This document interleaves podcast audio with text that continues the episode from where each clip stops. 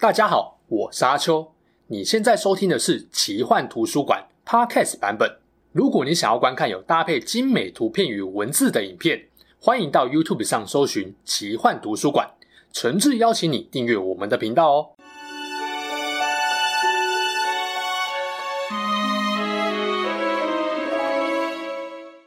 Hello，大家好，我是阿秋，来聊聊神秘奇幻的主题故事。《冰与火之歌》龙族前传影集讲的是坦格利安家族统治维斯特洛中期，因王位继承问题所发生的血腥内战故事。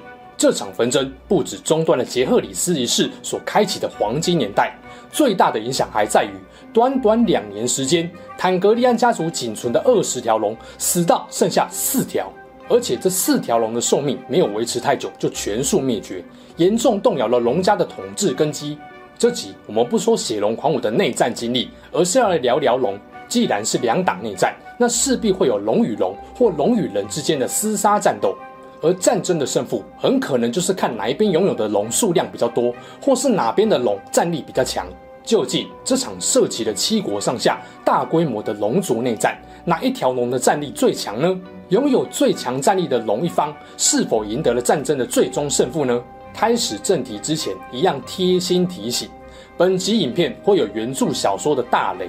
如果你只想慢慢追影集，不想被剧透，记得先把影片储存起来，以后再看。如果有想看《冰与火》本传或前传的哪些主题，也欢迎留言给我，未来可能会专门制作一集哦。血龙狂舞发生在伊耿利一百二十九年，维赛里斯一世驾崩。到一百三十一年，雷妮拉与戴蒙的大儿子伊耿继承王位。短短不到三年的时间，龙几乎全灭。有些是龙骑士驾着龙互相对战导致的死亡，有些则是人类不讲武德搞围殴而被杀死的。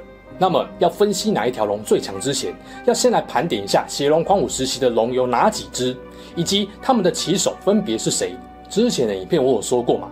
原则上，只有留着坦格利安王室血脉的人才有办法驾驭龙，所以大多数龙的骑手都是龙家王室的子嗣。画面上是血龙狂舞时期龙家王室主要几代跟他们的龙，简单跟大家介绍一下。从辈分最资深的来看，首先是无冕女王雷尼斯，她是血龙狂舞时代最资深也最强悍的龙骑士，拥有巨龙红女王梅利亚斯，她在内战中是黑党阵营的主战力。维赛里斯一世的坐骑是开国始祖征服者伊耿的龙黑死神贝勒里恩。不过，在维赛里斯继任为王之前，便以两百岁左右的高龄过世了，并没有参与到血龙狂舞。那你干嘛提？诶，不是啊，龙家的传奇巨龙总是要给点尊重，提一下不过分吧？再来，我们就分黑党跟绿党来介绍。先来看黑党，雷尼斯的子女中，兰尼诺的龙是海燕。不过原著中，他在内战之前就被杀害。所以海燕在初期便成为无主龙。兰纳尔的龙是瓦格哈尔，开国三龙之一，内战时期年纪最长、体型最大的龙。不过兰纳尔在内战正式爆发前就因难产去世，他的龙则被绿党的伊蒙德给驯服。维赛里斯一世的弟弟戴蒙拥有巨龙克拉克修。黑党的主角雷尼拉的龙名叫叙拉克斯。接着是雷尼拉的子女辈。首先是跟兰尼诺，实际上是跟哈尔温史壮生的三个儿子。老大杰卡里斯瓦列利安的龙名叫沃马克斯，老二路斯里斯的龙是阿拉克斯，老三乔弗里的龙是泰雷克修。而雷尼拉后来跟叔叔戴蒙也生了几个孩子，老大就是后来的伊耿三世，他的龙名叫暴云。另外，戴蒙和兰纳尔的女儿贝尼拉的龙名叫月舞。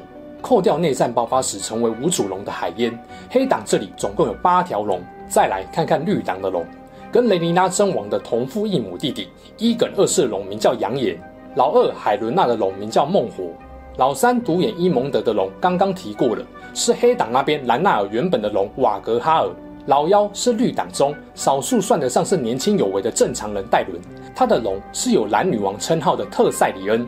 另外，伊耿二世的长子杰赫里斯有一条名叫斯里克斯的龙，长女杰赫尼娜的龙名叫莫古尔。以上总共六条，除了开战初期明确是黑党跟绿党阵营的龙，其实还有几条生存在龙石岛上的巨龙，分成两类，一类是以前有主人，但原主人去世后就没有后继的驯服者，俗称无主龙；另一类是出生后就没有人驯服过，也可以说是野生龙。无主龙有三条，一条是刚刚提到的海燕，在内战中期被亚当·瓦列利安给驯服，属于黑党阵营。亚当是布撒龙种计划中最有勇气、智慧的一个，他也用生命证明了自己对黑党的忠诚。另外两条分别是人类王杰赫里斯生前的坐骑，有青铜之怒称号的沃米索尔，以及人类王妻子亚历山王后生前的坐骑银翼。这两条后来的御龙者是铁锤修夫跟白发乌尔夫，两人原是黑党，后来背叛跑到绿党那边。而野生的龙有三条，分别是隶属黑党阵营的毕麻，戴蒙王子后来的情妇，驯服了偷羊贼这条龙；另外两条是贪食者跟灰影，一直没有被驯服。所以这边总共有六条龙，以上总计二十条。那其实硬要算的话呢，还有第二十一条龙可以加进去，是内战后期才孵化的晨光。它是戴蒙跟莱纳尔的另外一个女儿雷尼亚的龙，不过晨光太年幼了，完全无法参战。它也是血龙狂舞中幸存下来的四条龙之一，可惜也没有活很久。接着来谈一下血龙狂舞时代这二十一条龙，哪一条最强？这部分我们可以明显把没有竞争资格的龙给淘汰掉。要评比龙的强度，最直接比较的点就是身体素质。白话来说，就是谁比较大只啦。我在坦格利安家族如何征服维斯特洛的影片中有跟大家讲一个观念：冰火世界龙不会停止成长，也就是活越久，size 就会越大，力量这种硬实力也会越强。例如说，坦格利安家族最老也最巨大的龙贝勒里恩，后期可以一口就吞掉整只长毛象。更可怕的是，龙喷出的龙焰温度也会随着年纪越大，温度越高。所以贝勒里恩在维斯特洛征服之战时喷出的黑色火焰，连城堡都可以融化。哎，那这样还要比吗？直接把年纪最大龙挑出来不就好了？The winner is 瓦格哈尔。认真一点。嗯，单纯比龙本身的数值，固然胜负是八九不离十，但没有太大的意义、啊。不是说龙本身的硬实力不重要，而是战争从来就没有这么简单。龙强大是一回事，可是要赢得战争胜负，更重要的是脑袋。冰与火世界的龙不像魔界中土世界，或是之前有介绍过的龙枪，有神的力量介入其中，智慧不输给人类。他们比较接近现实生活中的动物，可以被驯服跟训练，但他们的智慧跟灵长类的生物就没有办法比。这时候啊，给龙指令。驾驭龙的骑手就扮演了非常关键的角色，这也是为什么伊蒙德虽然能够驾驭当代龙界一姐，但却没有办法凭一己之力就消灭所有的黑党战力。当然，如果龙的 size 小到连人都骑不上去，或是龙骑士自己太稚嫩年轻，基本上要打架赢过年长的巨龙，可能性趋于零。就这点来看啊，有几条龙可以直接淘汰，分别是暴云、月舞、阿拉克斯。另外还有泰雷克修、斯里克斯、莫古尔、晨光，这几个都是御龙者，和他们的龙都还太年轻，连飞都不一定飞得好，是要怎么打架呢？那么稍微年长一点的龙，稳定飞行应该是没有问题。再来就是看有没有战斗经验，战斗可以分成人对龙以及龙对龙。人对龙不算，因为很难用这点看出龙与龙之间的实力差距，顶多只能够分辨出御龙者跟龙之间的配合好不好。所以这边要看的是有没有龙跟龙之间的对战经验。当然，这中间龙的背上一定有一位御龙者发号施令。哪些龙没有实质的对战经验呢？前面说的龙石岛有三条野生龙，其中两条没有被驯服的贪食者跟灰影没有特别的经验，淘汰。偷羊贼虽然也被十六岁少女弼马给驯服，但也没有实质的交战经验。后来为了躲避雷尼拉的下令追杀，在戴蒙的劝说下飞离了维斯特洛。另外还有几条，首先是雷尼拉的第一个儿子小杰，他是一位很有责任感、爱护弟弟、年轻有为的王储。影集中有把他这种人格特质表现出来。不过他和他的龙并没有特别跟其他的龙打起来，比较有表现的战役是在侯道海战中，小杰骑的龙率先抵达海域，阻击三女儿王国的舰队。光靠他跟龙就横扫了一列李斯舰队。这些敌人其实都见识过龙的厉害，知道怎么应对。所以用数不清的长矛跟箭矢还击小杰跟龙，不过结果是惨被沃马克斯跟其他几条龙的龙焰给打趴。这边是五条龙对人类冷兵器舰队算是碾压啦，但是很不幸的，小杰的沃马克斯后来飞得太低，一头撞进大海。这个过程中的说法有好几种，但总之，小杰跟沃马克斯都丧命了。绿党那边，阿丽森太后的女儿海伦娜拥有梦火这条母龙，她并不是跟着海伦娜一起长大的小龙，原本是雷尼亚公主的坐骑。雷尼亚是人类王那一辈的，比海伦娜大了八十四岁。可以得知，梦火的年纪不小，至少赛死比血龙狂舞这段时期才刚成熟的龙大上不少。不过，因为海伦娜对黑党没有太大的敌意，甚至曾经建议伊耿二世派使者在血龙狂舞之前跟雷尼娜和谈。所以他跟梦火一直都没有出战，最后梦火在君临民众进攻龙穴的暴动下被人类所杀。影集中，雷尼娜在很年轻时就骑着叙拉克斯到龙石岛劝叔叔戴蒙把龙蛋还回来，可能会让有些人有错觉，认为雷尼娜在内战时期会骑龙大杀四方。事实上并没有，叙拉克斯有着一身黄色的鳞片，体型庞大且非常凶悍。不过血龙狂舞时期，雷尼娜骑着它进入君临后，就被留在红堡。后来君临发生暴乱，叙拉克斯最终也被暴民杀害。前面淘汰了十三条龙，剩下的八条龙就是有龙跟龙之间的对战经验了。黑党这边分别是雷尼斯的红女王梅利亚斯、戴蒙的科拉克修，还有曾经是兰尼诺坐骑、被私生子亚当瓦列利安驯服的海燕。绿党这边。伊耿二世跟他两个兄弟的龙也都有战斗经验，分别是伊耿二世的杨岩、伊蒙德的瓦格哈尔、戴伦的蓝女王特塞里恩。另外两只则是从黑党倒戈到绿党，忠诚度大有问题的两位私生子。他们驯服的银翼跟沃米索尔这八只龙的战斗，跟三场战役有关，可以说严重影响了血龙狂舞两边势力的消长跟后续发展。分别是压七堡之战。神眼湖之战跟第二次藤石镇之战，不清楚这三场战役没关系，我会简明扼要，让大家知道前因后果跟战役内容。压七堡之战是内战前期非常关键的一场战役，黑党在戴蒙作战方案的指引下，封锁了君临附近的水域，并夺取大陆上的立足点，拿下了史壮家族的赫伦堡。瓦列利安家族的舰队由无冕女王雷尼斯骑龙守卫，负责阻断君临对外的海陆贸易，也收到了不错的效果。不过绿党在新任首相克里斯顿科尔的谋划下设下了陷阱。绿党先是灭了达克林家族的木古镇，接着围攻与龙石岛仅有一水相隔的压七堡。雷尼斯骑龙救援守军，结果遭到埋伏的扬言跟瓦格哈尔夹击。扬言虽然年轻，却是体魄不亚于红女王的金龙。瓦格哈尔更不用说，当时大陆上年纪、体型跟力量都最大的巨龙。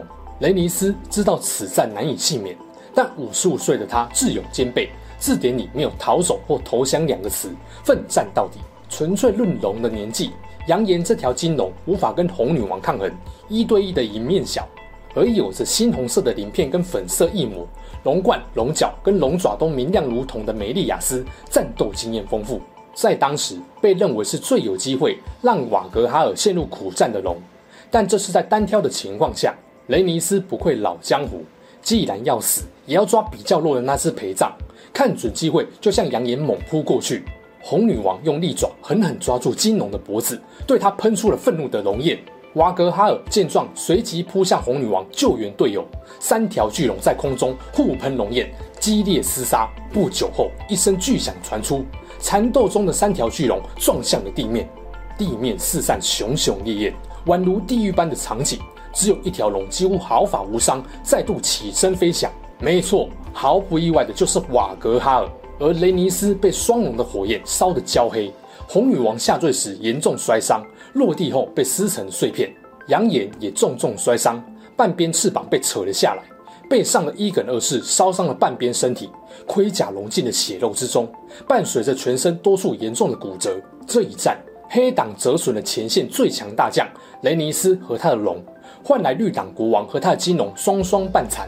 完好无伤的伊蒙德战后成了摄政王，和首相科尔左右了绿党未来的命运。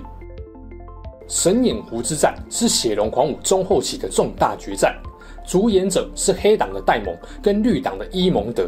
黑党的女王雷尼娜在经历了丧子之痛跟私生子龙骑士的叛变后，大受打击，已经被悲愤左右了情绪跟判断力。后来又得知老公戴蒙跟驾驭偷羊贼的少女毕玛有一腿，气到下令逮捕并处死当时在女权镇的毕玛。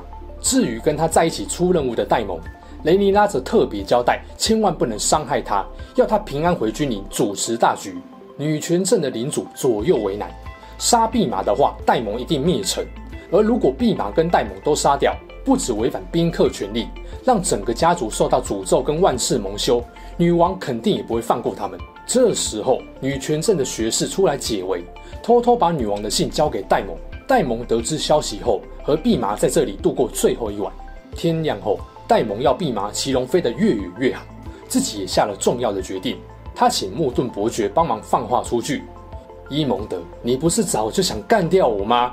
你的机会来了。”有种的话，来赫伦堡一对一单挑，林北底下蛋里了。在赫伦堡等到第十四天，伊蒙德骑着瓦格哈尔来了，两人互相挖苦嘲讽一番，便双双跳上龙背，起飞决战。论体型，克拉克修足足小了瓦格哈尔一号 size，但是戴蒙凭着他出色的战斗经验跟龙的敏捷速度，率先爬升，冲破云层。就在瓦格哈尔边往上飞边搜寻敌人踪影的时候，克拉克修突然出现在瓦格哈尔的右上方，也就是伊蒙德失明右眼的死角。他随即暴气俯冲，狠狠咬住瓦格哈尔的脖子。瓦格哈尔痛得放声嘶吼，怒吼声据说连数十里外的人都能听见。接着，两只巨龙互相扭打并撕咬对方，龙焰互喷，天空被火焰染成了血红色。最终，两条巨龙朝着神眼湖的湖面坠落。克拉克修紧贴着瓦格哈尔的腹部。金牙和利爪死命抓咬着对手的颈脖，瓦格哈尔则撕裂了克拉克修的一只翅膀。就在两龙缠斗之际，戴蒙迅速起身，跳到瓦格哈尔身上，拔出龙家的主剑暗黑姐妹，朝伊蒙德走去。伊蒙德惊恐挣扎的想要起身，却被戴蒙一拳揍掉头盔，接着用剑从他的眼睛刺穿了后脑。没多久时间，双龙撞击湖面，瓦格哈尔沉入湖底。克拉克修浑身是伤，勉强爬到赫伦堡墙边，才气力放尽死去。至于戴蒙，没有人寻获他的尸体，也没有人再看见过他的身影。黑党和绿党双方最强的巨龙战力双双死去。前面有提到，黑党重用驯龙成功的私生子当战力，结果惨被白发乌尔夫跟铁锤修夫背叛。雷尼拉愤而逮捕所有私生子龙骑士，驯服海燕的瓦当瓦列利安被捕入狱。然而，十五岁的他在侥幸逃脱之后，并没有报复女王加入绿党，而是要证明自己的忠诚跟清白。亚当骑龙飞到河间地，仍然效忠女王的城堡，组织军队，准备反攻藤石镇。不过，背叛黑党的乌尔夫跟修夫不止欠缺忠诚，人品更是极差，连绿党的领主跟骑士都受不了，打算偷偷干掉两位人渣。这个计划还受到绿党的戴伦王子支持。正当绿党趁着半夜所有人酣睡之际，要对两位私生子龙骑士下手时，亚当领着四千士兵进攻藤石镇，骑着海燕焚烧绿党据点。绿党中难得善良贤明的戴伦王子罹难，丘夫被绿党人刺杀，九岁的乌尔夫则在当时逃过一劫。绿党的两位龙骑士虽然死了，但是盘旋在藤石镇上空的亚当并不知情，他唯一看到的就是巨龙被战火和人类的攻击激怒。蓝女王特塞里恩失去了骑手，愤怒嚎叫并喷吐火焰。亚当决定迎战这条年轻但气势不凡的龙。双方在空中穿梭追逐，互相喷火狂战，堪称血龙皇武时期最优雅精彩的空战。然而，同样失去主人，比他们更年长的沃米索尔不分敌我，暴躁地毁灭一切。尽管沃米索尔的体型比这两条龙大了将近两倍。亚当仍然为了阻止失控的巨龙，掉头转向，从高空自杀似的冲向沃米索尔，将他撞至地面。负伤的两龙在地上互相撕咬，眼看海烟就要被撕成碎片时，蓝女王从天而降，三龙互相缠斗，先后重伤死去。论战力，应该是跟沃米索尔差不多的银翼，在这场大战中相对冷静，没有参战，也成了血龙狂舞后幸存的四龙之一。影片的尾声，我们来简单总结一下这个时期巨龙的战力排名。首先，特塞里恩跟扬言都是年轻但战力不凡的龙。不过，扬言在压七宝之战被硬扛两只龙的红女王打残，永远丧失了战斗能力，证明他不会是最强的龙。蓝女王一样是靠着戴伦杰出的智慧跟战略大杀四方，但没有戴伦的控制，就战不过其他身形更大的巨龙了。海烟出色的表现得力于亚当的指挥。但论年纪，他当然比不上沃米索尔、红女王或瓦格哈尔这种中老年的巨龙。后来凭一己之力和蓝女王沃米索尔同归于尽，也是因为另外两龙没有龙骑士指挥，但能够做到这种地步已经很厉害了，值得鼓励。银翼和沃米索尔两条龙虽然曾被驯服，但是两位败人品的骑士并没有骑着他们和其他龙互战的战绩。论龙的机体实力，这两条应该跟红女王差不多。只可惜内战中没有好的骑士加持，也不会是最强。有能力争最强的，我认为就是三条龙：雷尼斯的红女王、戴蒙的克拉克修以及伊蒙德的瓦格哈尔。前两条都有跟机体最大最猛的瓦格哈尔对战的经验。不过红女王是一打二，输了乃非战之罪。如果不是雷尼斯本身丰富的经验和过人的勇气，可能连扬言都吃不下来。而戴蒙和伊蒙德的单挑，就显现出了战斗不是只靠龙的机体定输赢，龙骑士对龙的控制力、对战局的判断力和战略的拟定更是关键。所以克拉克修才有办法靠敏捷跟战术缠住瓦格哈尔同归于尽。如果是红女王跟瓦格哈尔单挑，我认为雷尼斯也有办法做到戴蒙这个程度。伊蒙德剑术了得，但在御龙的经验上还远不如黑党两位前辈。再加上意气用事、一意孤行，也导致他惨死在叔叔的剑下。论龙本身的机体战力，如果在活动空间有限的情况下，没有龙打得过瓦格哈尔，他肯定是当时最强的龙。但战争往往是在开放式的环境中，当龙的敏捷度、环境的牵制。以及龙骑士御龙与战略上的智慧也纳入考虑强弱的评比要素后，我认为人机一体的战力排名，戴蒙跟克拉克修应该会是第一。以满分一百的数字来具体化，我给九十八分。雷尼斯和红女王略逊一点点，给九十七分。再来才是伊蒙德跟瓦格哈尔，给九十五分。那不知道大家对于这个排名有什么想法呢？欢迎留言分享自己的意见跟心得哦。如果有想看《冰与火世界观》的什么主题，也可以留言告诉我哦。